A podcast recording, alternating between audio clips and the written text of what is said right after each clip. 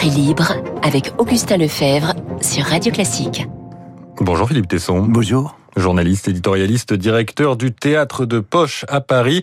Nous sommes également en ligne ce matin avec Régis Le Sommier. Bonjour Régis.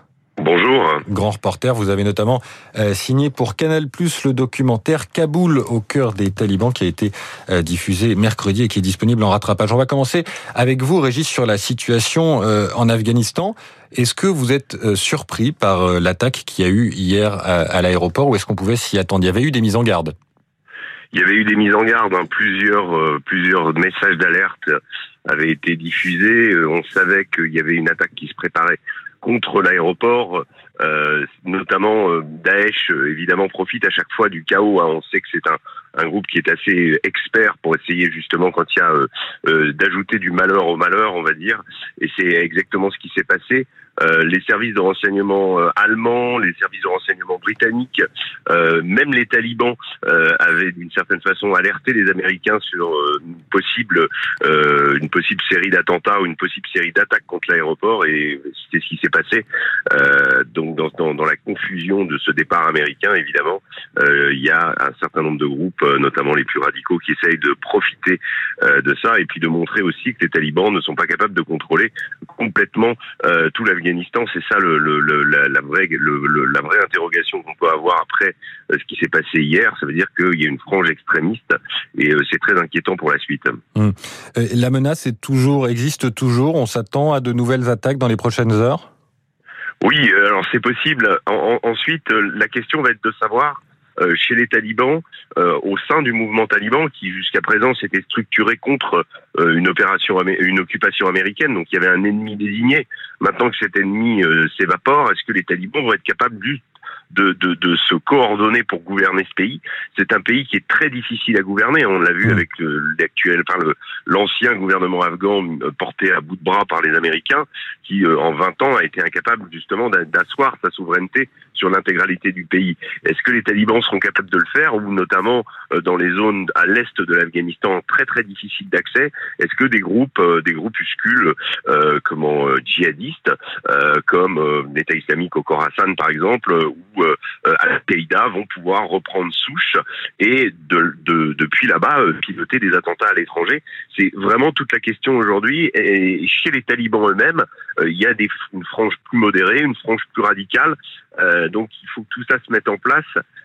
et en fait, pour le moment, on n'a pas de, toutes les réponses à ces interrogations. Régis Sommier, euh, sur les opérations sur place, euh, quel bilan est-ce qu'on peut tirer des opérations d'évacuation, euh, notamment françaises, qui vont s'arrêter dans les prochaines heures, mais qui vont quand même reprendre après cette double attaque?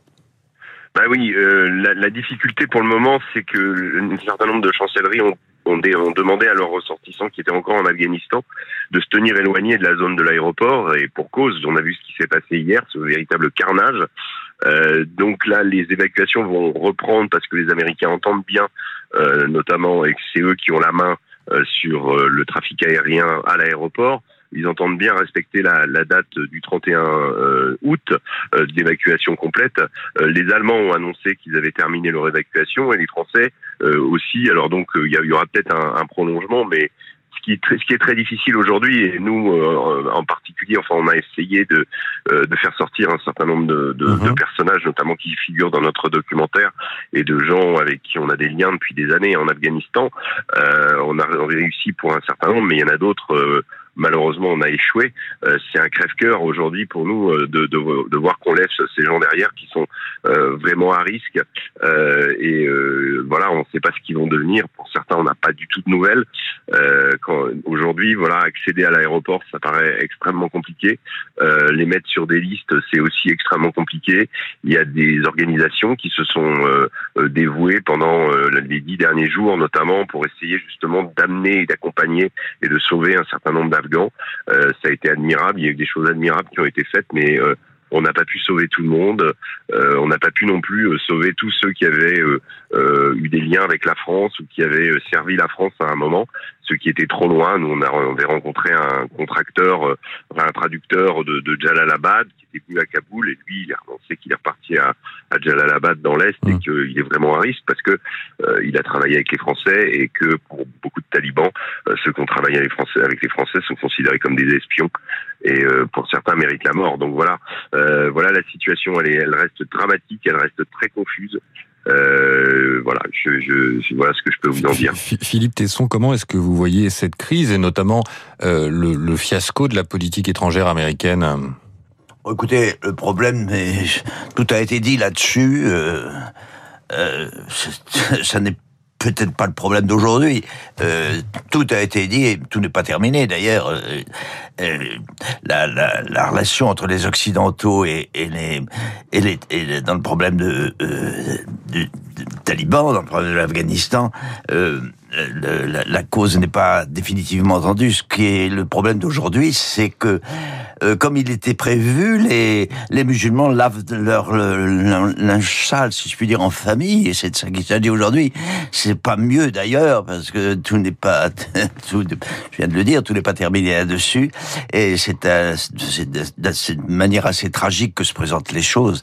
Il va falloir attendre un, une relance, un regain, si je puis dire, parce que le mot est positif, un regain de cette, de cette, cette, cette, cette guerre civile, si je puis dire, cette guerre religieuse, civile, non seulement religieuse, mais politique aussi, pour que euh, le, problème afghan se présente sous d'autres auspices. Voilà, c'est ça. L'enjeu d'aujourd'hui, c'est celui-ci. Et simplement, Régis Le Sommier, euh, sur la réponse américaine de cette nuit, euh, comment vous avez trouvé Joe Biden à la fois martial, dans l'empathie, et en même temps très déstabilisé? Joe Biden euh, se tient à sa ligne directrice de départ, c'est-à-dire on a décidé de partir, on décide de partir. Hmm. C'est ce qu'il a déjà vendu dans plusieurs discours. Euh, je pense que les Américains ont été un peu dépassés euh, en termes de, de, de, rapidité de l'avant de, de, de l'offensive talibane. Euh, nous, quand on a rencontré les talibans en, en juillet, on sentait vraiment qu'il y avait, qu'ils étaient vraiment à l'offensive, qu'ils étaient vraiment à la conquête, ils avaient récupéré des stocks d'armes absolument impressionnants. Euh, et la plupart du temps, l'armée afghane s'était débandée euh, sans vraiment combattre, euh, avait quitté ses postes, avait abandonné ses uniformes. Enfin voilà, tout ça on l'a, on l'a vu, on l'a constaté, c'est dans le documentaire. Mais euh, donc je pense qu'on s'attendait à ce que ça que l'évacu, enfin la fin de l'occupation américaine ait lieu et puis que les talibans reconquièrent Kaboul après. Euh, ils l'ont fait par surprise. Euh, ils avaient euh, encerclé les, la plupart des villes et Kaboul ne faisait pas exception. Et donc voilà, donc il n'y avait pas une, une, grande surprise là-dessus. Et Biden là-dessus, c'est c'est comment dire euh, tenu à un discours qu'il avait euh, et il dit voilà de toute façon si on était resté 50 de plus ça n'aurait rien changé. 10 ans de plus ça je pense que c'est la vérité. Le problème était le problème intrinsèque du gouvernement afghan euh, qui a été incapable d'assumer, enfin de, de, créer une unité nationale.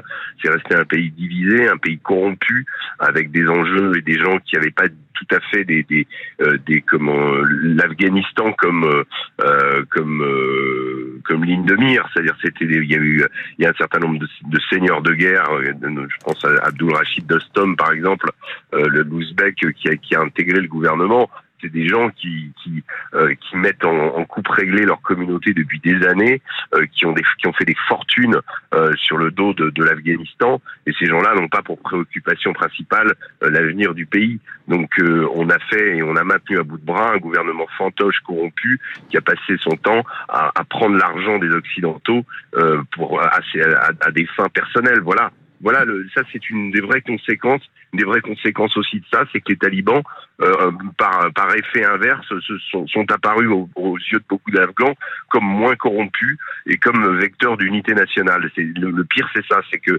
euh, des gens archaïques et moyenâgeux euh, et sauvages euh, arrivent aujourd'hui à incarner aux yeux des Afghans l'unité afghane, alors que le gouvernement afghan a été totalement incapable de le faire pendant 20 ans. 8h47 hum, sur Radio Classique, nous sommes en direct avec euh, Philippe Tesson et Régis Le Sommier. Régis, on aura euh, l'occasion de revenir avec vous euh, dans les prochains jours et dans les prochaines semaines avec vous sur la situation en Afghanistan, mais je voulais qu'on change de sujet et qu'on passe à la situation politique en France. La primaire de la droite, Laurent Wauquiez a annoncé hier qu'il n'y allait pas. Est-ce qu'il a raison, Philippe Tesson? Oh, Il a intérêt raison, je suis. Euh, bah, d'abord, c'est pas mon problème. Euh, euh, je vais pas en juger. Euh, euh, intérêt euh, davantage, c'est problème plus objectif. Euh, oui, il n'avait aucune chance. Je pense qu'il n'avait aucune chance. Il était dans une situation depuis deux ans très ambiguë, très particulière. Euh, il avait démissionné. Euh, il était incertain. Euh, voilà. Et puis peut-être n'a-t-il pas assez d'atouts en main pour euh, se lancer dans une aventure euh, qui a ses favoris, si je puis dire, dans son dénouement. Euh, on connaît les favoris, on sait très bien qui a le plus de chance au sein de la de la famille euh, des Républicains. Enfin, c'est bien sûr que c'est Pécresse et Richard. Euh, voilà, on verra bien. Donc, euh, exit exit votier, d'autant moins de chance d'ailleurs que les candidats finalement se pressent au portillon. Il y en a d'autres, il n'y a pas que ces deux que je viens de citer. Il y en a qui ne sont pas trop mal placés. Puis il y a les, il y a les comment dirais-je, les imprévus, les imprévisibles. Euh, ils sont assez nombreux. Hein. C'est une affaire de famille. Finalement, les les, les, les, les, républicains connaissent un peu les mêmes problèmes que les musulmans dans leur pays d'origine. Euh, ce sont des affaires de famille, hein, si je puis dire. Voilà, on verra bien. Euh, en tout cas, c'est intéressant, c'est un match. Vous, dites que Laurent Wauquiez euh, savait qu'il ne pouvait pas gagner. On a entendu Victoire Fort citer l'opinion tout à l'heure. Euh, Laurent Wauquiez aurait pu avoir une vision pessimiste de la situation et se dire que, de toute façon, euh, c'était la présidentielle est perdue pour n'importe quel candidat euh, de droite parce qu'il y a le, le, le, duel Marine Le Pen Emmanuel Macron. Vous y croyez? Ah ben non, j'ai pas du tout dit ça pour les Républicains. Ils ont toutes leurs chances, je crois. Je crois même qu'ils sont. Enfin, c'est l'opinion qui disait ça, sont... le journal, oui. Qui ça? Oui. Le journal L'Opinion disait citait ça dans son éditorial. Euh, oui, bon, enfin, l'opinion n'est pas la Bible. Hein, si on, euh, voilà, euh, bien sûr, non. Au contraire, je trouve que les, la, la, la, France est à droite. La France est assez conservatrice. Moi, je crois que les chances, les chances de la, de toute façon, de toute façon, l'extrême droite n'est n'est pas n'est pas n'est pas la gauche. je veux dire, s'il y a vraiment une équation française bien très précise aujourd'hui, c'est une au sein du conservatisme une, une, une compétition au sein de laquelle la, la famille de droite classique n'est pas plus n'est pas moins bien classée que mmh. la, la, famille d'extrême droite. Mmh. Car euh, il y a aussi un problème avec sa droite, entre Zemmour et, et, et, et, Le Pen, si je puis dire. Il y a aussi ce problème à régler. Mais je crois que c'est et que la droite a peut-être des chances de finalement d'être la bénéficiaire de cette de ce, ce, ce combat fratricide entre les gens d'extrême droite. Mmh. Vous la voyez cette euh, candidature d'Éric Zemmour Est-ce qu'il est-ce que il, a, il peut aller au bout? Je vois la tentation hum. euh, chez Eric Zemmour. Pour le reste, on verra bien. Je crois que la tentation, il aurait peut-être tort d'ailleurs jusqu'au bout de cette tentation, euh, parce que ça pourrait peut-être coûter cher à l'extrême droite tout entière, et ça pourrait faire les les les affaires de la droite euh, si dans une hypothèse où finalement ça serait euh, la droite qui tirerait euh, profit de cette de cette ce, ce, combat particulier entre les, les candidats d'extrême droite. Régis Le Sommier, est-ce que vous partagez le l'opinion de Philippe Tesson? Bah, disons que on n'a pas de certitude encore sur la candidature d'Éric Zemmour. Mmh. Euh, mais euh, si, si celle-ci euh, se, se, produit, évidemment, ça va rabattre beaucoup de cartes. Euh, la, la, question des républicains moi, me semble plus, euh, plus, plus délicate que Philippe dit. oui, c'est la, c'est une famille, en effet, ils vont choisir, mais je pense qu'il y a quand même un peu une urgence de choisir un leader, puisqu'il n'y a pas de leader naturel, déjà on le voit. Euh, il n'y a pas quelqu'un qui est capable de porter le projet.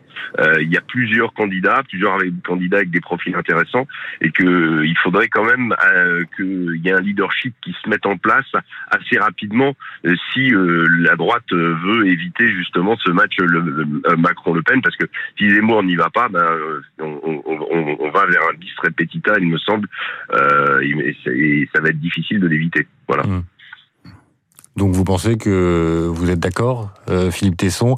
Ça va être difficile d'éviter si Zemmour n'y va pas ce bis repetita de 2017 Non, pas du tout. Le mmh. bis repetita 2017 est venu d'une d'un événement tout à fait extérieur à la vie politique. C'est venu à la déconvenue de Fillon, dont les dont les euh, la, la, cause de cette déconvenue est une cause fait diversière. C'est pas du tout une cause politique. Fillon était aurait été élu à tout coup, à tout coup, s'il n'y avait pas eu cette histoire, euh, euh, cette histoire que vous connaissez, qui, mmh. qui relève du fait divers. Mmh.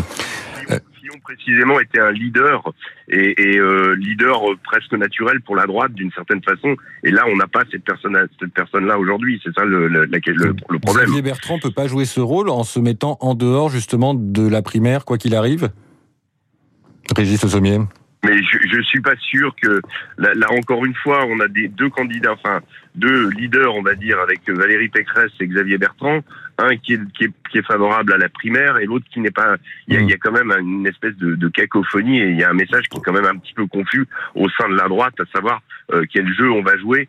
Euh, comment on va euh, s'imposer. Il faut quand même qu'on que la, que la droite accorde ses violons si elle veut avoir une chance d'accéder au pouvoir, à mon mmh. sens. Euh, sur les différents candidats que vous évoquiez, Philippe Tesson, euh, il y a eu l'annonce hier de la candidature de Michel Barnier. Oui. Est-ce que ça peut Pourquoi est-ce que ça vous intéresse? Bah Parce que il représente une comment dire une famille de la droite qui a sa personnalité. Pour l'instant, je trouve ça très très bien. Qu'est-ce qu'il cherche le sommier? Il cherche dès avant, euh, un an avant quasiment, en tout cas huit mois avant, il cherche que les problèmes soient résolus, que l'entente soit faite, soit faite euh, définitivement sur les procédures euh, qui s'opposent les unes aux autres sur, les modalités de l'élection. Je trouve ça très très bien pour l'instant. Alors on ricane, dé... dès l'instant où la, démocratie joue son jeu en France, euh, ça suscite euh, la, dé... la, dérision. Non, je trouve ça très très bien. Au moins il y a un débat, il a un sens. C'est très très très bien. Alors que, plus tard, ça ne s'arrange pas, mais peut s'arranger plus tard. Pourquoi ça ne s'arrangerait pas? Je ne vois pas qui aujourd'hui peut être le vainqueur. Sauf, en tout cas, je vois qui peut être les vaincus, c'est la gauche. Hum. Philippe, je voudrais qu'on termine termine avec vous et la, le théâtre. La dernière fois que vous étiez venu, vous nous aviez euh, parlé de la rentrée de votre théâtre de poche. Voilà, c'est fait. Comment ça s'est passé C'est fait depuis deux jours. Euh, ça se passe pas trop mal.